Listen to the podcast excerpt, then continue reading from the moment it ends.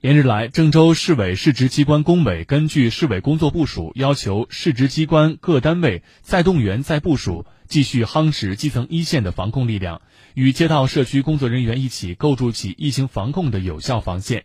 截至目前，市直机关七十九家单位、八万六千九百五十二人次下沉到市内五区及郑东新区七十二个街道、四百四十二个社区、一千零六十三个小区楼院。参与九百六十八个社区卡口疫情防控值守。